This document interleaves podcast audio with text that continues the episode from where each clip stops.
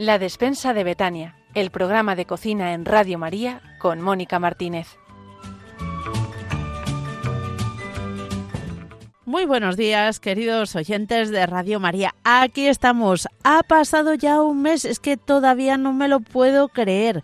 Vuela el tiempo y aquí estamos en un nuevo programa de la despensa de Betania. Ha terminado el mes de enero prácticamente, mm, eh, ya se nos ha pasado, y han pasado las fiestas, algunos habremos terminado muy cansados de los preparativos que han caracterizado también nuestras reuniones familiares. Algunos habréis aplicado algunas ideas que os hemos dado en los programas anteriores, pero la vida sigue y también todos los días tenemos que comer. Y si tenemos para comer hay que dar gracias a Dios.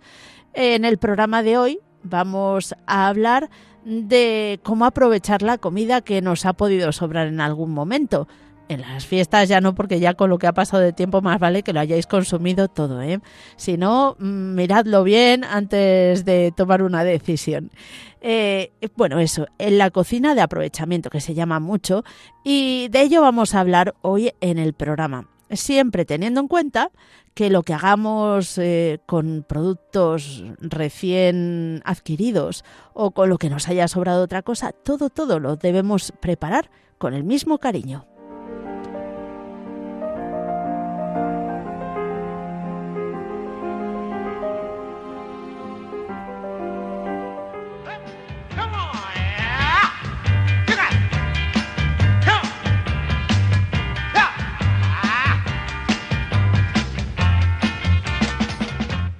Y como siempre, gracias a Dios no estoy sola en este programa. Y no es que no esté sola, es que cada día tengo más compañeros, un equipo más grande. Estamos ahora mismo con José Luis López, muy buenas. Buenos días, Mónica. Con Juncal Lumbreras. Muy buenos días, Mónica, un placer. A ver si lo digo bien. Con Óscar Martín Ondarza. Buenos días, familia. ¿He acertado? Has acertado. Menos mal, ya era hora. Bueno, pues en el programa de hoy, como hemos dicho, vamos a hablar de la cocina de aprovechamiento. Yo creo que una de las recetas que por antonomasia aprovecha, puede aprovechar mucha comida son precisamente las croquetas. Y sobre las croquetas, José Luis nos ha traído una receta, pero es que además eh, Juncal nos va a contar la historia de las croquetas. Yo no me imaginaría que la croqueta tiene historia pues tiene historia. Y muy curiosa. Y otra comida que nos puede ayudar a aprovechar eh, restos de comida es la pasta. Y eh, en este caso, Oscar nos va a traer un cachivache que no sé si será práctico o no. Nos va a contar qué es el cachivache y luego ya decidimos entre todos a ver si le podemos dar un buen uso. Sí, en este caso es el famoso cucharón que todo el mundo tiene en la cocina Ah. pero tiene un agujero en el medio. Entonces, en muchas ocasiones, sobre todo, pues no sabes para qué tienes esos utensilios en la cocina, que los usas porque te a lo mejor te sorprende. Ah, pues no adelantemos, no adelantemos acontecimientos, que nos lo cuentas en un rato. También vamos a escuchar a Juan Antonio Timor con las, eh, los consejos de Santa Hildegarda sobre la alimentación y em, tendremos también a mi padre, José Luis Martínez. Lo que pasa es que no puede estar en este momento con nosotros. Lo vamos a hacer así un poco en otro momento y nos contará sus cosillas de padres a hijos. Que es bonito también en la cocina recibir el legado de nuestros padres, que no se pierdan esas recetas estupendas. Y para terminar también conoceremos eh, la comida favorita, anécdotas de otro voluntario de Radio María. Ya os diremos quién es. Y como siempre, nos gusta que los oyentes se pongan en contacto con nosotros, nos cuenten ideas, nos hagan sugerencias. Y Oscar es el encargado de controlar y recibir todos esos mensajes que, tenemos de este mes. Pues de este mes nos ha escrito Rosa García Vidal pidiéndonos un poco de tiento, sobre todo cuando desgranamos los ingredientes y los tiempos a la hora de cocción o horneado, para que si los podemos ir dando, que lo suavicemos y, pueda apuntar bien las cosas. Y hemos recibido pues muchos agradecimientos pues de Maripaz Sánchez Pascuala Sánchez, Rosa García Vidal, Gloria Martínez, Lola, entre otros muchos. Así que agradecidos y... Y emocionados. Y eh, vamos a recordar, si os parece, el- los medios que tienen los oyentes para ponerse en contacto con nosotros. El correo electrónico juncal, Pues es la despensa de Betania arroba radiomaria.es. repetimos, La despensa de Betania arroba radiomaria.es. Y si nos quieren escribir por el- la dirección postal de toda la vida, Pues deben escribirnos a la Asociación Radio María, la despensa de Betania, Paseo de los Lanceros número 2, primera planta en el 28024 de Madrid. vamos ahora a conocer la comida favorita de O Sorpresa.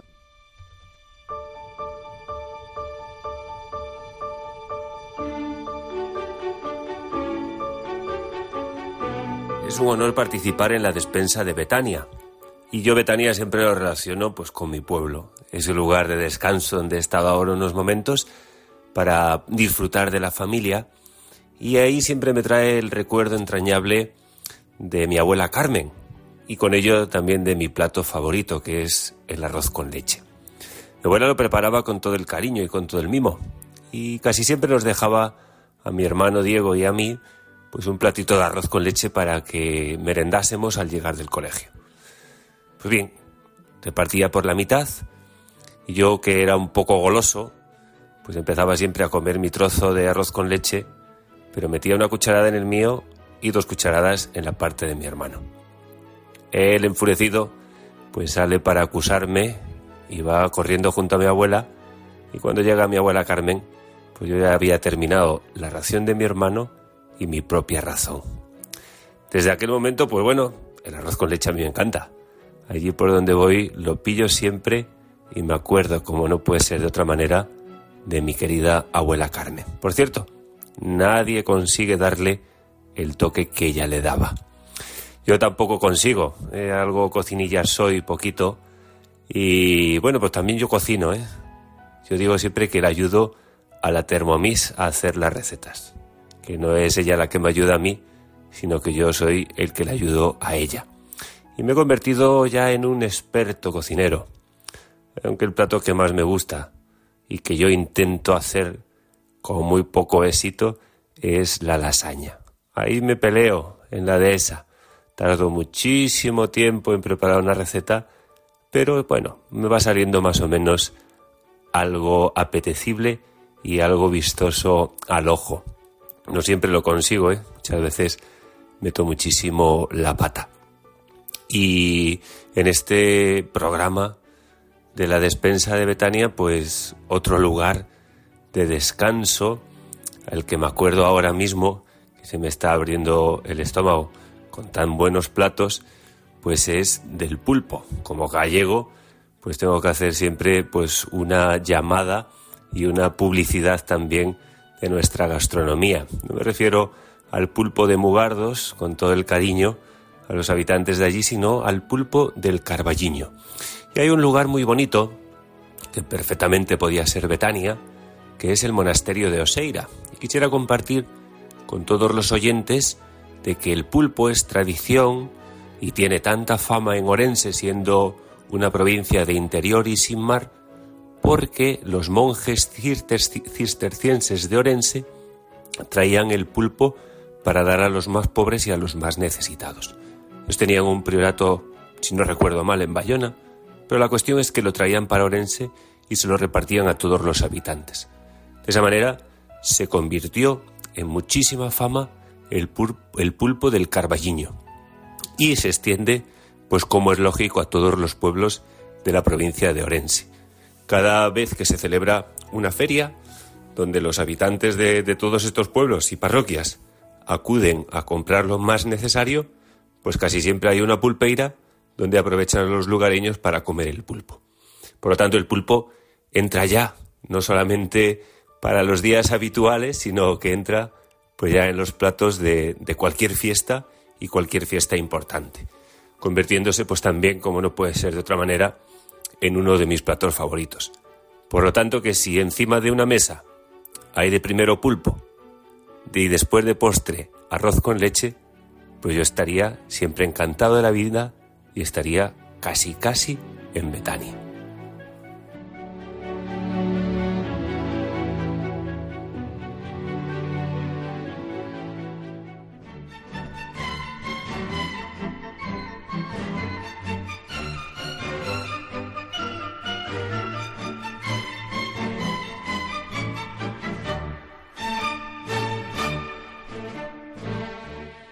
Las pruebas y catas que nuestros compañeros disfrutan como enanos y que esta vez nos ha eh, traído José Luis con unas deliciosas croquetas que, bueno, no era... A ver, hay que ser sincero, no es que trajera, o sea, las hicieras con cocina de aprovechamiento, porque era todo producto mm, he utilizado es proceso para la croqueta, ¿no? Correcto, así es. Pero bueno, podemos echar la imaginación y con la base que es mm, siempre la misma, añadir uno u otro producto.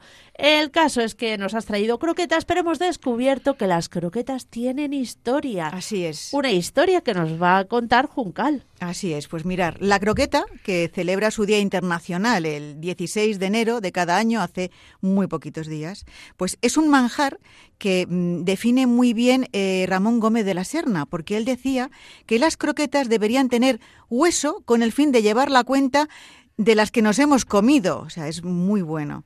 Así que la palabra croqueta viene del verbo francés croquer, creo que lo digo bien, croquer, que significa crujir.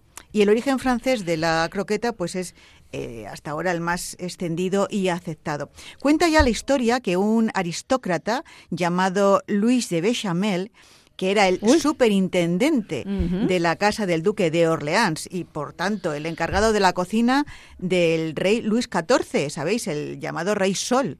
Pues él fue el padre de las croquetas.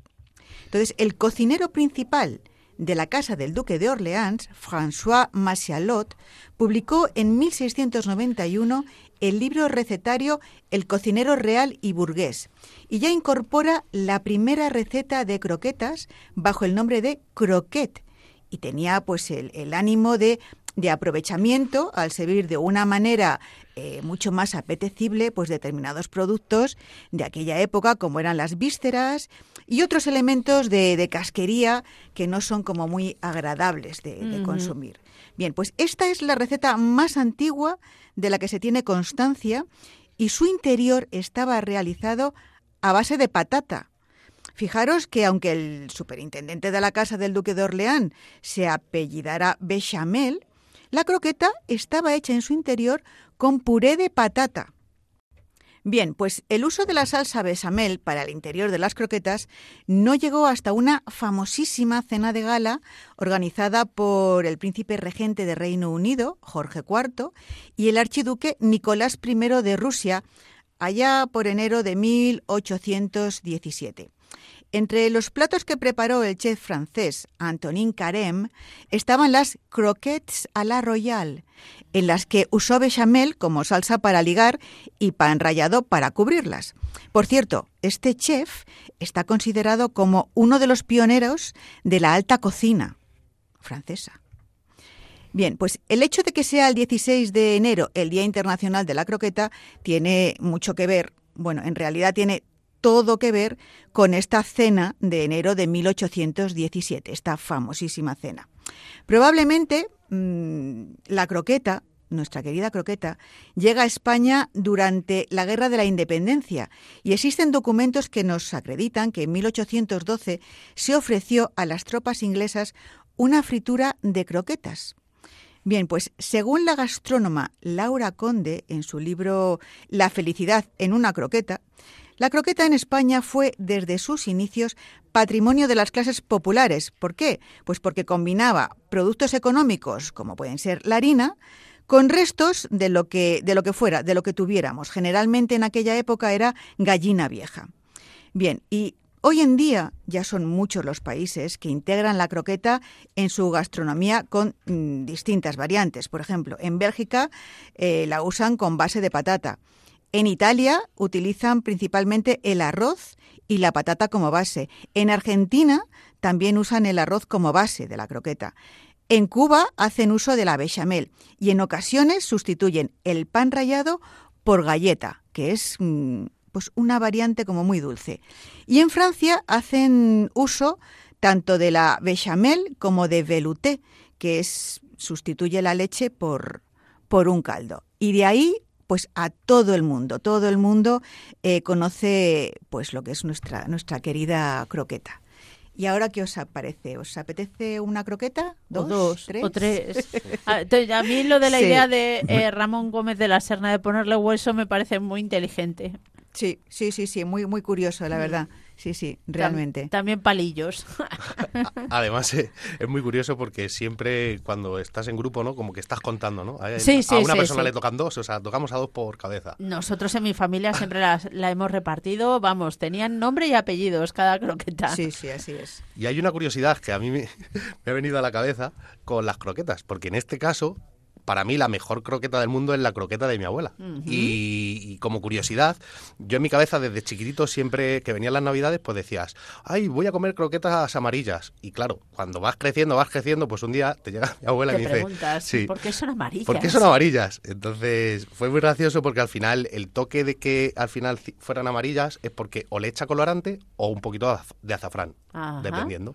Y quedan pues, ya riquísimas. Tremendas. Le dan sí, el sí. toque, el, El toque, toque. de tu abuela. Entonces, Qué exacto. chulo. Bueno, de momento no tenemos el gusto de haber probado las croquetas de la abuela de Oscar. espero que hayas aprendido la receta. Sí, Vale. las traeré, las traeré. Las traerás, eso espero. Pero el que sí que las ha traído ha sido José Luis, que además tuvimos que montar un tenderete aquí bastante fino porque, queridos oyentes, lo hicimos eh, en el momento, aquí, En directo. en directo. Las croquetas, como están ricas, son recién hechas. Al ataque con tus croquetas, José Luis. La croqueta, ya sea de lo que hemos comido o de lo que vamos a comer, tiene una base que es la bechamel. Eh, ¿Estamos listos para hacer una buena bechamel? Venga, Las proporciones son muy sencillas. Por cada medio litro de leche se utiliza 50 gramos de harina y 50 gramos de grasa. Daros cuenta que es el 10%. Si hacemos un litro, serán 100 gramos y 100 gramos. Y vamos con los detalles. Harina. Yo siempre utilizo harina de todo uso. Si utilizas harina de fuerza, que va a absorber más líquido, te va a quedar una bechamel muy dura. Entonces siempre harina de toda fuerza. Eh, De todo uso, perdón. La, la grasa. La grasa eh, es una mezcla entre aceite y mantequilla. Se llama grasa de una forma un tanto despectiva a lo mejor, pero es la mejor manera de llamarlo de forma general. Si quieres echar solo aceite, bueno, pues procura que no sea un aceite muy fuerte para que no sea el culpable de un sabor muy dominante. Yo utilizo el aceite de oliva de orujo, que da un sabor razonable eh, y, y no es dominante. También lo puedes mezclar con mantequilla. ¿Mm? Y la mantequilla siempre, siempre, siempre que sea una buena mantequilla. Mantequilla de vaca. Y si quieres hacer experimentos porque quieres probar nuevos sabores y nuevos tonos, utiliza mantequilla de cabra o mantequilla de oveja. ¿Vale? Pero siempre la- creo que la mejor solución es mezclarlo con un, con un buen aceite que no sea muy fuerte de sabor. Y la leche, yo siempre utilizo leche fresca, entera y fresca. Y si lo que vas a hacer es una, una croqueta de, de sabor fuerte, yo le añado un chorrito de crema, como 450, 460 eh, gramos de leche con 40 o 50 gramos de nata. La nata que yo le pongo siempre es de que te la venden refrigerada. Yo nunca compro nata sin refrigerar. No, no me parece, no me parece una buena nata para guisar. Y la nata siempre, siempre, siempre de montar. La diferencia entre nata de montar y nata de guisar es un tema de la cantidad de grasa que tiene. La croqueta no es un producto light. Y al no ser un producto dietético, lo que pasa es que los ingredientes son los que son. En vez de comer tres croquetas, come una, ya que no tienen hueso, ¿vale? Pues, pues, Yo no pues ese es podría. el- ese es Eso el es imposible. sí, sí, sí. Bueno, pues ahora empezamos con todo el con todo el tinglao. En una en una sartén echamos la mantequilla y el aceite en las proporciones que hayamos eh, decidido. De entre la suma de las dos vamos a hacer medio litro, ¿vale? Medio litro de leche con 50 gramos de cada una. Los 50 gramos en la proporción que hayamos decidido lo ponemos al fuego para que poco a poco, no de golpe, se vaya eh, licuando. Cuando esté ya todo líquido y calentito, yo el fuego lo pongo al 6, 6 y medio, 7 de un total de 10 que tiene mi, mi, mi placa.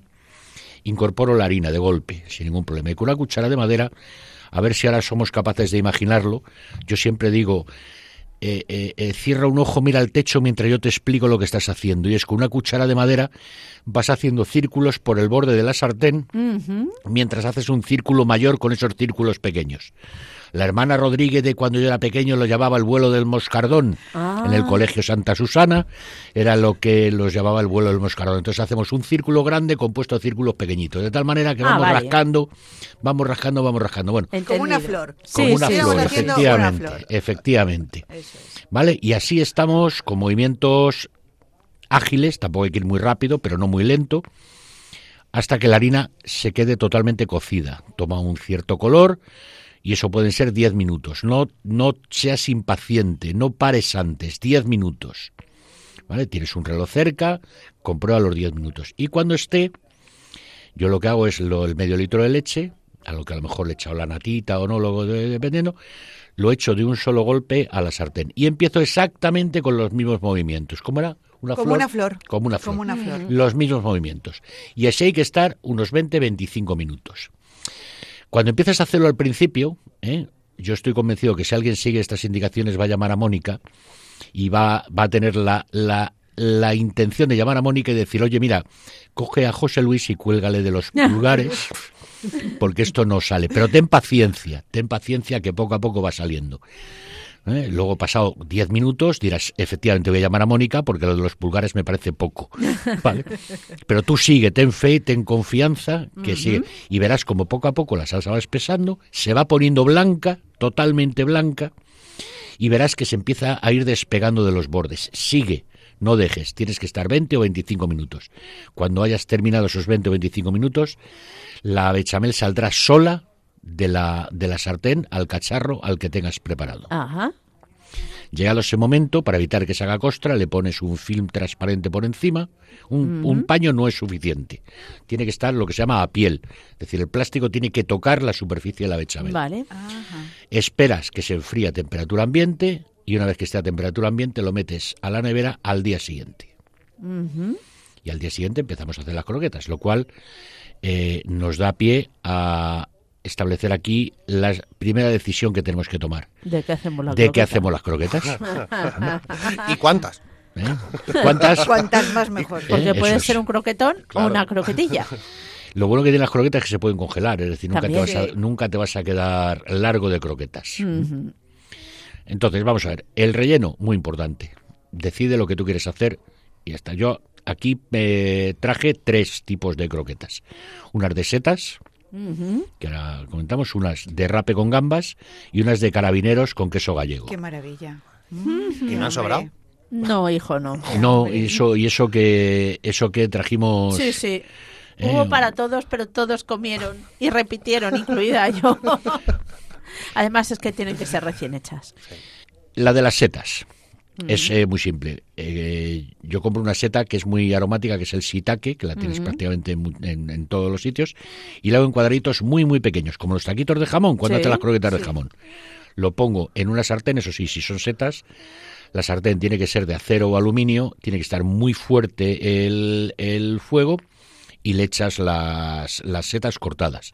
Mueves con una cuchara de madera y en unos pocos minutos la tienes hecha, pero eso lo pruebas tú hasta que esté ya el tacto al gusto. Esto de que la sartén sea de acero y esté muy caliente, lo que evita es que la seta te quede gomosa, que todos hemos comido alguna vez una seta gomosa.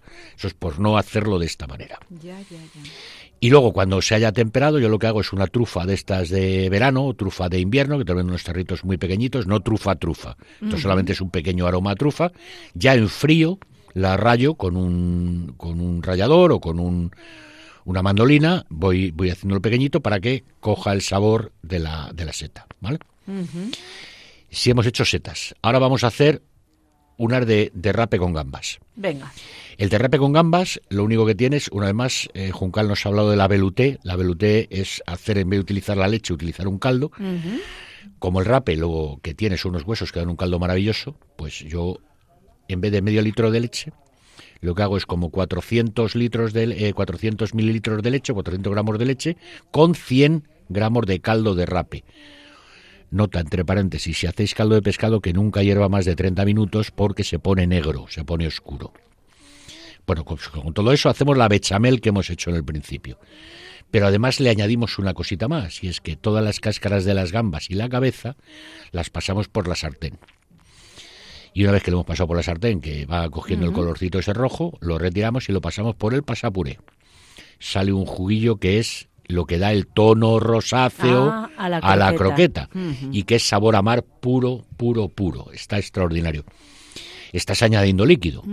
Por tanto, intenta pesar el líquido que añades a los 400 más 100 para que no pasen de 500. Serían pues 350 de leche o 360 más 100 de caldo Claro. más 40 de las gambas. Porque si no se nos va Que a no caer. pase, si no, la proporción funciona bien. Y lo mismo el de carabineros con, con queso gallego.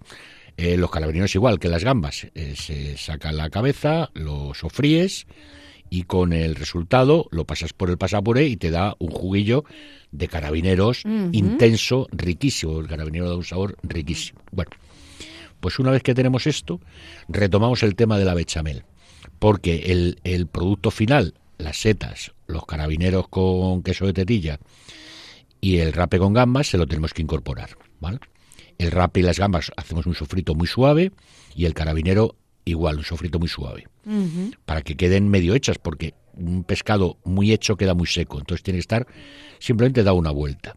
Lo incorporas a la bechamel antes de sacarlo de la sartén. Sí. Justo cuando ya has visto que se despega de todos los bordes, lo incorporas.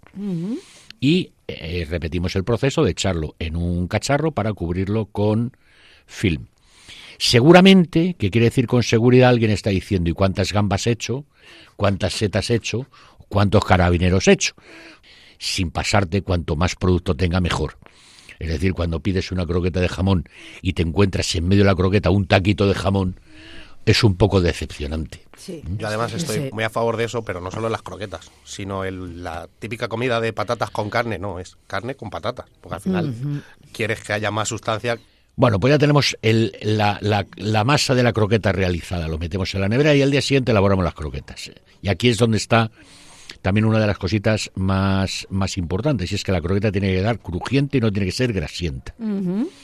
Entonces, para ello, yo utilizo, eh, aparte de- del huevo para el rebozado, no uso pan rallado.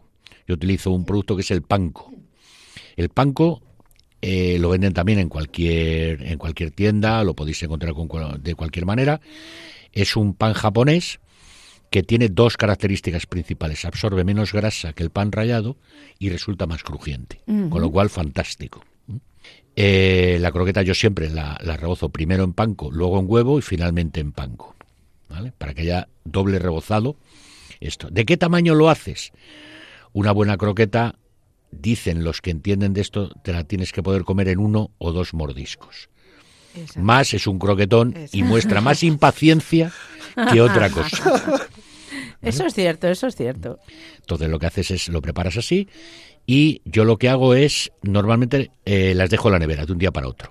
¿Vale? Para que repose la, el rebozado, el huevo, que repose en la nevera de un día para otro. Es decir, tres días desde que decides hacer croquetas hasta que la puedes freír. tres Madre días. del amor hermoso. Qué José Luis no tiene tiempo. Qué paciencia. No, sí, no, no, es dedicarle en tres días un ratito al día.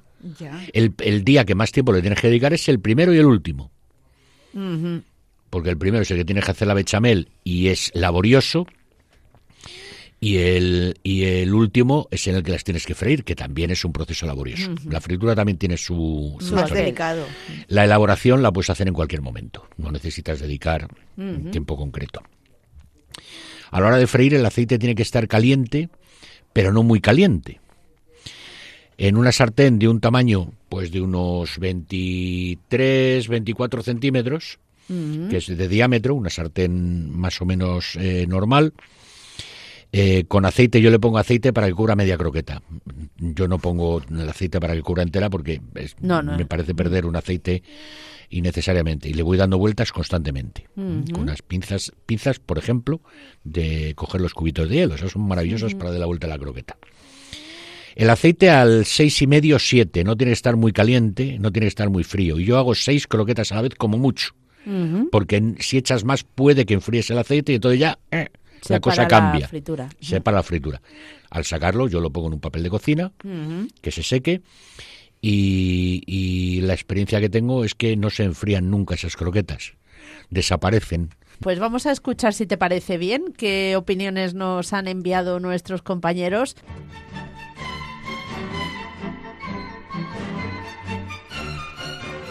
La croqueta de carabinero estaba buenísima, muy crujientita, doradita y mm, sobre todo me ha llamado la atención el- el- la potencia del sabor a, mm, a mar.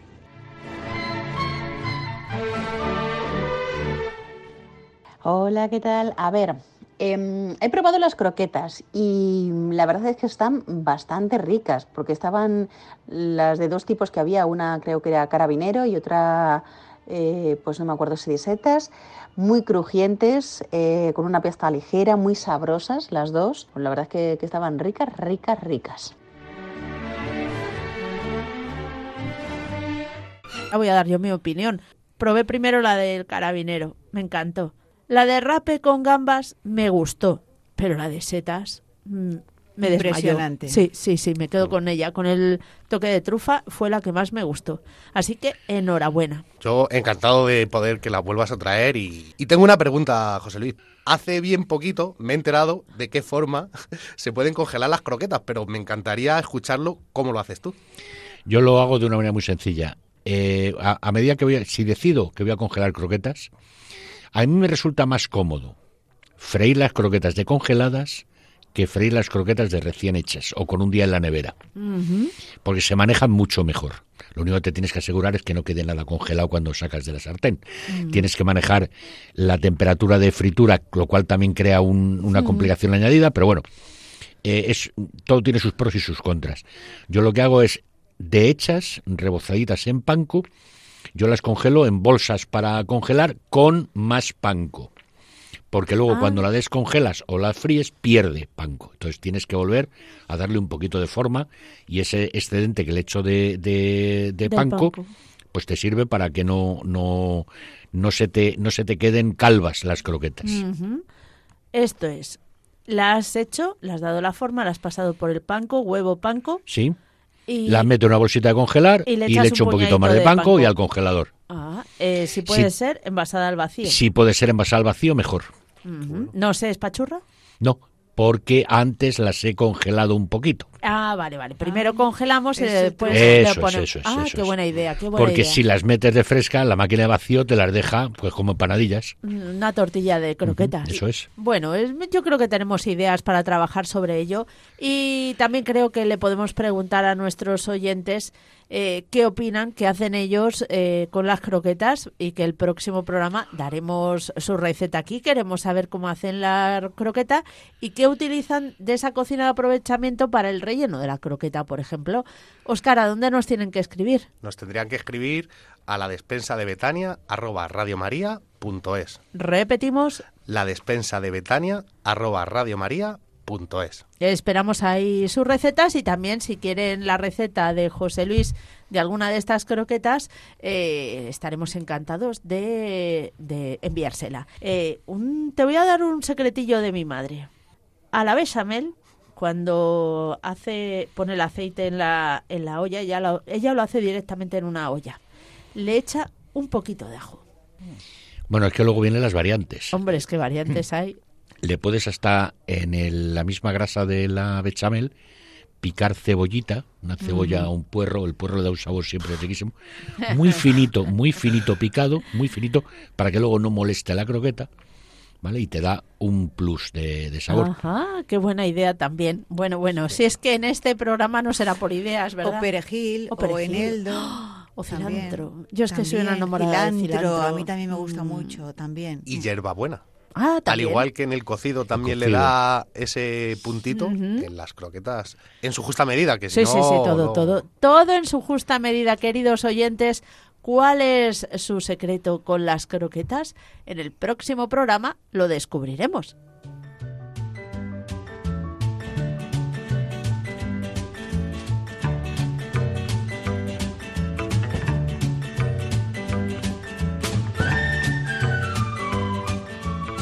Seguimos adelante con el programa La Despensa de Betania y hoy traemos una sección que vamos a continuar eh, porque es que mm, si ahora mismo que estáis en la cocina echáis un vistazo a vuestro alrededor, seguro que está lleno los cajones y los rincones más increíbles de esos cacharrillos que sí que sabéis para qué se usan o que no.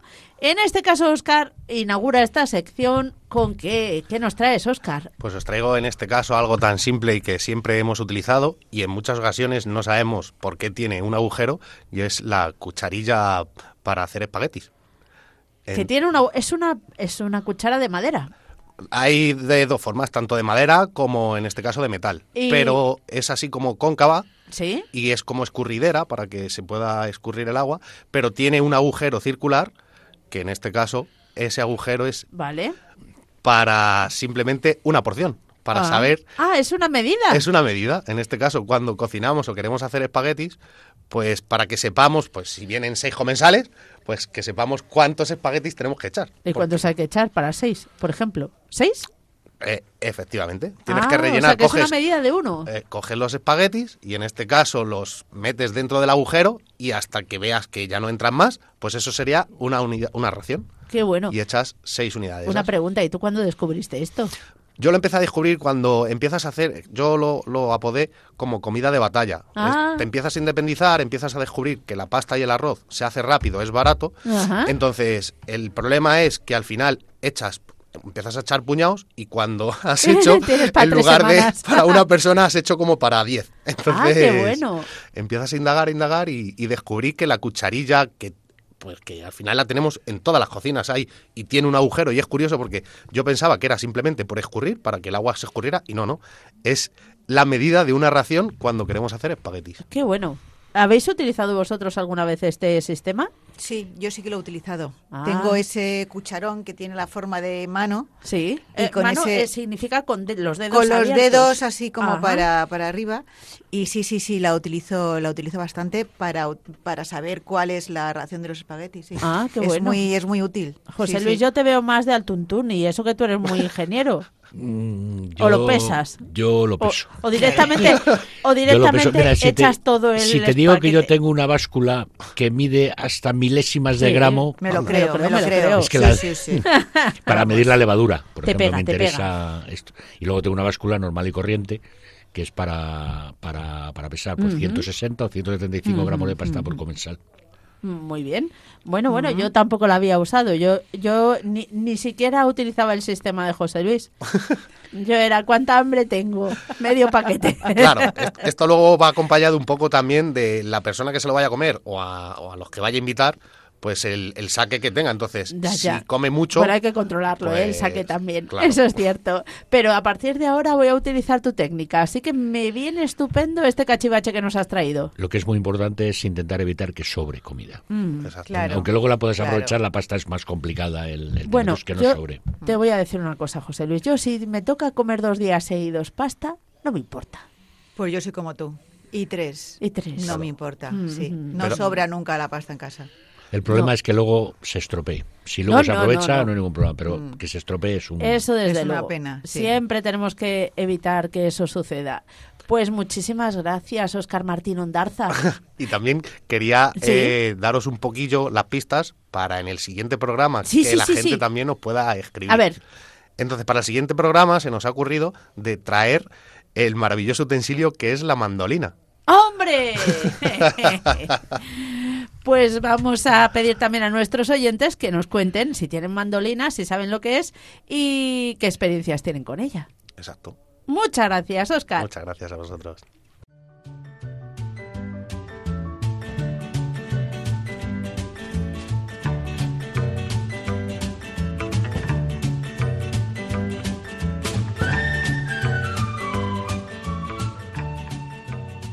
Ya lo decíamos en el sumario que mm, hoy tenemos el, en el programa a José Luis Martínez, mi padre. También está mi madre, Maribel Ramos, aunque seguramente no diga nada.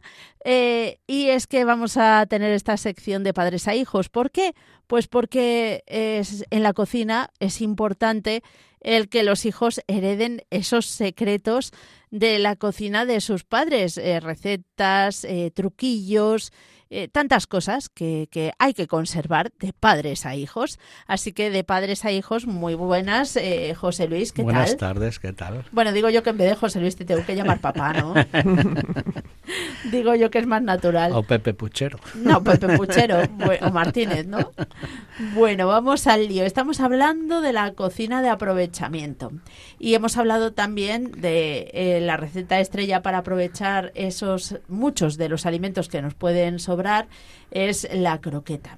Eh, ¿Qué opinas de esto? Sí, claro. Creo que la croqueta es la reina de toda la cocina de aprovechamiento porque le encaja cualquier cosa. Está buena de jamón, está buena de gambas, de bacalao, de cualquier tipo de pescado. Uh -huh. Bueno, ahora mismo las eh, empresas que se dedican a fabricar croquetas tienen 15, 20 variedades de, distintas, de chipirones en su tinta. Lo más, lo más raro que te puedas sí. imaginar existe en la croqueta. Por ejemplo, de rabo de toro también. Por ejemplo, está riqui, Vamos, que riquísima. hacemos un guiso de rabo de toro. ¿Y de qué más? De callos. Ah, de callos también. Sí, sí, sí. Bueno, También que se sepan nuestros oyentes que esa voz que ha salido femenina y que no es la mía, es la de mi madre. Maribel, muy buenas tardes, mamá. Hola, buenas tardes, cariño. Mm, Yo sé que mi madre tiene un sistema de hacer la bechamel que le sale muy rico. Así que cuéntanos cómo haces la bechamel. ¿Cómo la hago? Sí. Pues mm, vamos a ver, frío. Yo pongo unos ajitos antes o un poquito de cebollita muy picadita para que Uh -huh. se poche y luego echo la harina para que se tueste. Más o menos cuánta harina echas. Bueno, yo calculo por vaso, es un vaso que tengo ya de medida. Uh -huh. Ese que es como 100, no llega a 100 gramos Uh -huh. de harina por un litro de leche. Ajá. Más, Más o, o menos, menos. más o menos. Eh, tuesto bien el, ¿El ajo? no, La harina. la harina Ujú, y luego ya echo la leche. ujú. Y lo muevo, lo muevo, lo muevo. Así alguien dice que hasta una hora. Madre mía, nosotros no nos hemos quedado entre los 20 y 25 minutos. Yo no tanto, yo no tanto porque me aburro. Y luego cuando ya creo que está suficientemente bien hecha la besamel, le echo lo que tenga que aprovechar. O bien pescado, o bien carne, o bien jamón, lo que sea, o, verduras. Por ejemplo. Nuez, nuez sí. moscada le va muy bien también a la masa de la Sí, sí, es verdad. Y, un- moscada y un poquito de muy- pimienta. Muy, importante y un poquito de pimienta blanca. Ah, Pimienta blanca y, y nuez moscada. Siempre se me olvida. Menos mal que tengo al chef que me ayuda. eso está bien. Y oh, cuéntanos también eh, qué, eh, cómo gestionas tú el aprovechamiento de la comida o cómo o, o- o qué otras recetas nos pueden ser útiles para meterle lo que nos ha sobrado de otra Claro. comida. Yo personalmente lo llamo cocina de aprovechamiento a eso, a, a valorar qué es lo que tengo que se pueda estropear, no solamente las sobras que de una comida te quedan, que quizás esa, pues bueno, ya la tienes, es más fácil, y pues la ropa vieja en el cocido o cualquier otra cosa. Entonces es valorar qué tengo, qué tengo en la nevera que se me pueda estropear o que en poco, entonces con eso juego, pues yo qué sé, eh, has encontrado una oferta de tomates buena, te sobran tomates, ¿qué puedo hacer? Tengo por ahí que me quedó un poco de, de, chorizo y jamón que quedó por ahí picado, pues venga, pues preparamos una pasta, la cebollita, tal, y ya aprovechamos todo eso. Entonces, otra cosa que da mucho juego también para aprovechar si te quedan restos son las empanadas. Las empanadas te admite absolutamente todo. Una empanada de mejillones está exquisita. Bueno, pero la de mejillones no creo que te sobren mejillones. Bueno, si un día has hecho, digo, un día has hecho mejillones, pero vamos, cualquier tipo de pescado, pues yo que sé, te has hecho salchichas en la cena, te han sobrado porque han venido tus sobrinos, pues te quedan un par de salchichas que no te conducen a nada porque no te solucionan una comida, pues ya está. Troceaditas. A, a- a picar un poquito más de cebolla y tomate, un poquito de puerro, un poquito de pimiento para que rellene más la verdura y con eso pues te haces una muy rica empanada. La empanada que además, pues bueno, puede ser de hojaldre. Yo personalmente me gusta mucho de hojaldre. Y, y hojaldre que lo compras en cualquier supermercado, porque hacer el hojaldre pues es mucho Sí, más ya. laborioso y eso ya requiere un poquito más de maña. Entonces te compras un hojaldre, le rellenas, le das un poquito de huevo por encima que va a quedar muy bonita, muy brillante y entre 25 y 30 minutos al horno, exquisita. Bueno, pues eh, seguro que nuestros oyentes eh, tienen experiencia también en empanadas y también les pedimos que nos cuenten cómo hacen ellos la empanada y si la han utilizado en las sobras de alguna comida para hacer una empanada o una croqueta. Ya saben, la despensa de Betania arroba radiomaria.es.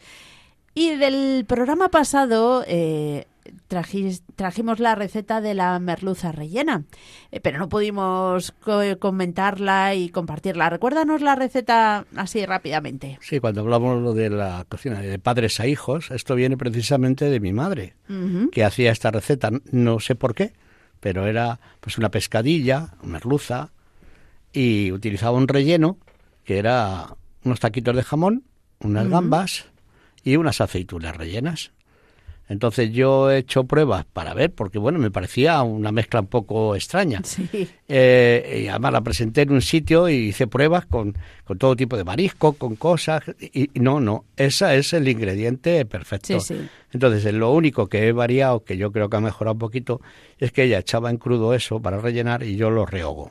Entonces, eh, se puede hacer de dos maneras. Tú le pides al pescadero que te abra la pescadilla o merluza, que te la deje como un libro y lo rellenas. O yo personalmente ahora me gusta más abierta del todo, en dos, en dos lomos. En dos Y así no tiene ninguna espina para niños o personas que tengan dificultades, que no les gusta muchas veces el pescado por las espinas, lo tienen más fácil. Entonces, pones una base en la bandeja del horno, un poquitín de aceite para echarle un poco de pan rallado, para que eso se quede luego pegado en el lomo que va sobre la bandeja. Qué rico, además coge todo el jugo de que Claro. suelta la- el pescado y el relleno. y el relleno. Entonces pones el lomo, Ujú. rehogas ese que hemos comentado del relleno, que es así poner las aceitunas, el jamón y las gambas. No echas ajo. Eh, a veces lo, muy poquito y muy picado, para que Mm. le dé un toque. Le puede valer. Lo echas con un poquito de aceitito, lo rehogas y rellenas el lomo ese que tienes. Pones el otro lomo enci- por encima y lo mismo, poquito de aceite al lomo y pan rallado. Y ya está preparada para meter al horno. Y que en el horno, porque el pescado como se pase mucho, queda... Fundamental, Mm, quedarte corto. Aproximadamente serán 15 minutos kilo. De Pues, pescado. eh, son normalmente ahora mismo esas pescadillas o merluzas sobre los 2 kilos, un kilo 700, Ujú. 2 kilos, pues 25 minutos como mucho, porque con el calor que mantiene luego sigue pasándose.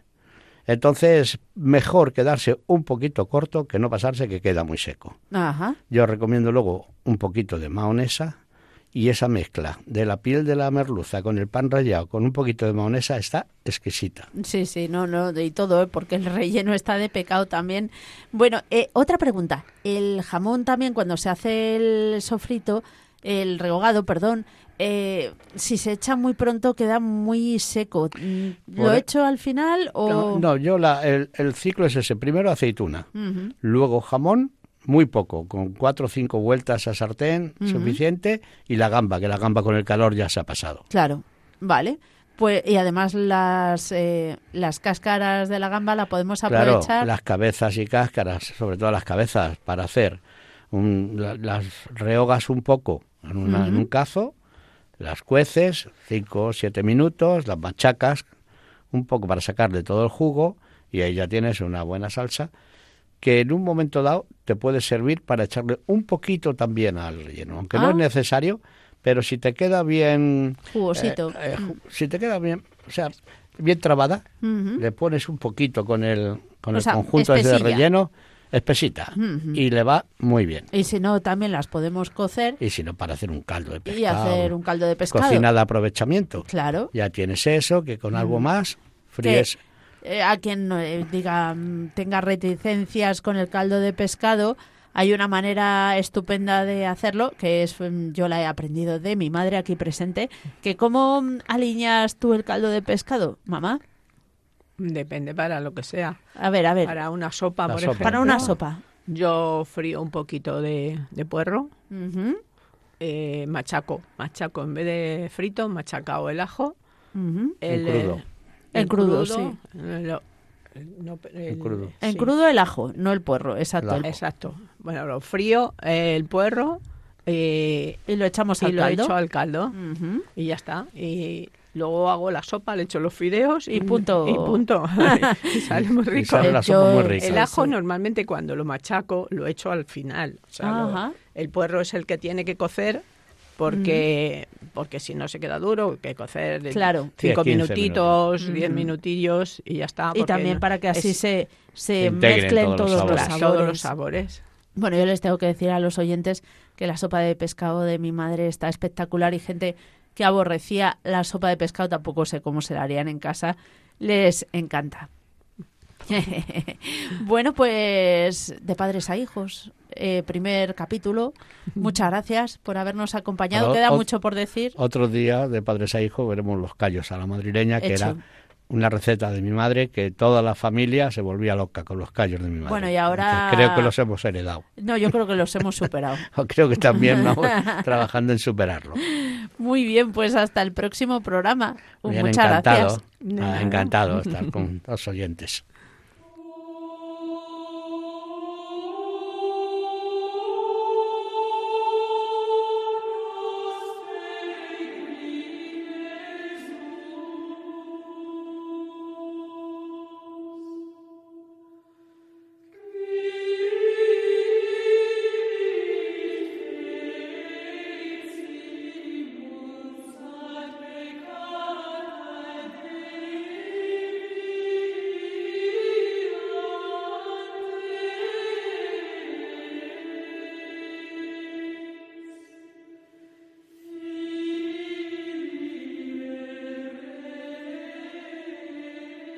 Programa más contamos con Juan Antonio Timor para hablarnos de la sabiduría de Santa Hildegarda.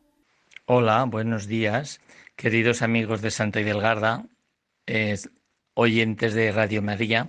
Hoy, eh, en este tiempo de invierno, que todavía los días no son demasiado largos, que son bastante, se hace bastante pronto de noche, y a mucha gente eso le afecta y lo pone de un humor sombrío, no llegando a la depresión, pero sí a una cierta tristeza.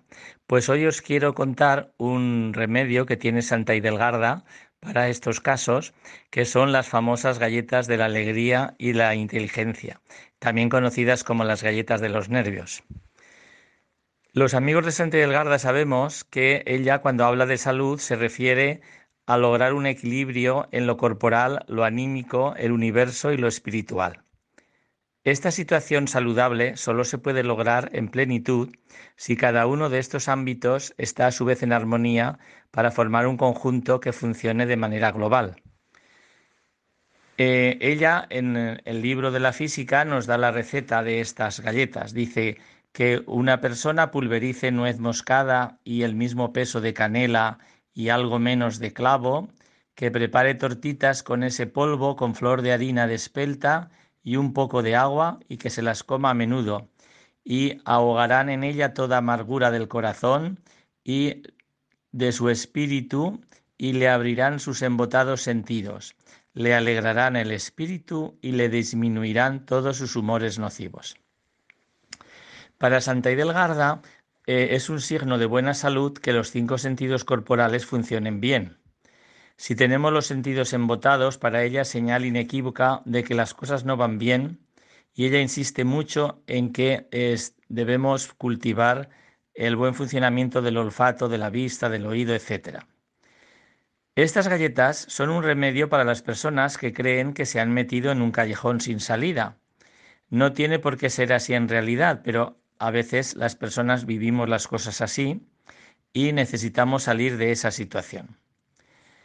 En, en la Santa, Santa Delgarda dice que cuando en esa situación se embotan los sentidos y uno se siente amargado y no ve salida por ninguna parte, pues ella propone hacer cuatro pasos para salir de este problema. Primero, analizar objetivamente la situación, porque muchas veces nos olvidamos de que somos hijos de Dios y que Dios provee siempre. Después, debemos asumir eh, riesgos en el sentido positivo. En nuestro sabio refrán nos dice, el que algo quiere, algo le cuesta. Después la oración, que es la manera de estar conectados con la fuente del amor y de la vida, y ahí el Señor nos habla. Y finalmente, estas galletas prestan una ayuda adicional para salir del aprieto. porque agudizan los sentidos, nos alegran, alejan la amargura del corazón y disminuyen todos los humores nocivos para el bien corporal. Con estos remedios la persona se vuelve previsora, ensancha su horizonte y fortalecida de esa forma puede encontrar la solución para sus problemas. Bueno, pues mm, digamos la receta. Mm, la receta de todas formas, eh, Mónica la tendrá y la podrá enviar si alguno la necesita.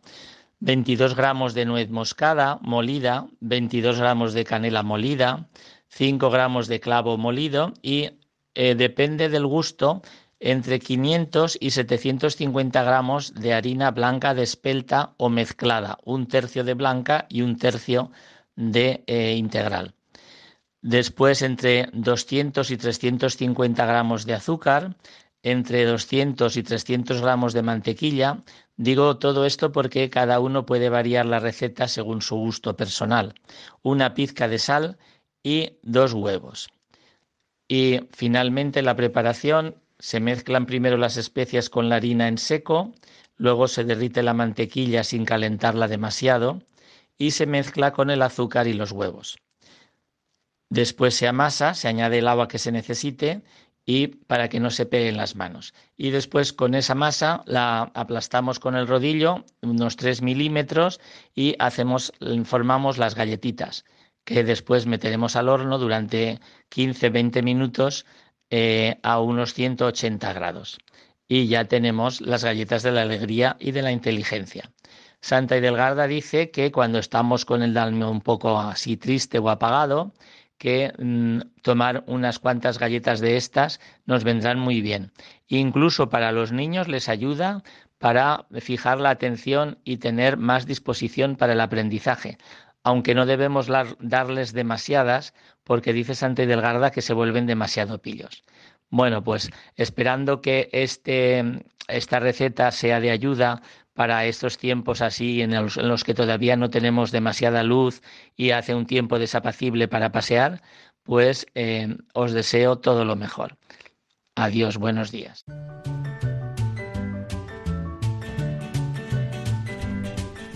Que se nos ha pasado el tiempo volando, queridos oyentes, queridos compañeros de la despensa de Betania, y hemos tenido temas muy interesantes. Conocemos un poquito más la historia de la croqueta. Exactamente. Qué divertido. Muchas gracias, Juncal Lumbreras. A vosotros, un placer, como siempre. Se pasa volando, es una pena. Demasiado. Al final vamos a tenerle que pedir al padre Luis Fernando que nos deje el programa quincenal. Pues sí, sí, buena idea. ya estoy sudando. José Luis López, qué croquetas más ricas nos has traído. Y las que quedan, porque seguramente, que quiere decir con seguridad alguno de nuestros oyentes, nos podrá proponer algún tipo de croqueta. No sé los oyentes, pero desde luego esperamos que nos traiga las croquetas de la abuela Oscar Martín Ondarza. Sí, yo, yo estoy encantado. Y también, al igual de que no solo nos manden propuestas, ya sea por carta o por email, sino que nos pueden traer los oyentes croquetas en directo a la radio, que estaremos encantados de probarlas. Seguro que sí. Muchísimas gracias por vuestra colaboración también a Juan Antonio Timor, que nos ha hablado de Santa Hildegarda, y a José Luis Martínez, mi padre, que estamos estrenando esa sección de padres a hijos. Ah, bueno, y a mi madre, Maribel Ramos, que así como que no quiere la cosa, también la hemos hecho hablar. Y como siempre, les recordamos que el próximo 22 de febrero, que parece que queda mucho tiempo, pero ya está aquí, volveremos a encontrarnos con más temas y mientras tanto esperamos sus mensajes que nos pueden escribir por correo electrónico a la despensa de Betania es y por dirección postal a a la Asociación Radio María, la despensa de Betania, Paseo de los Lanceros número 2, primera planta 28024 de Madrid. Pues Oscar estará ahí recibiendo esos correos. Encantadísimo.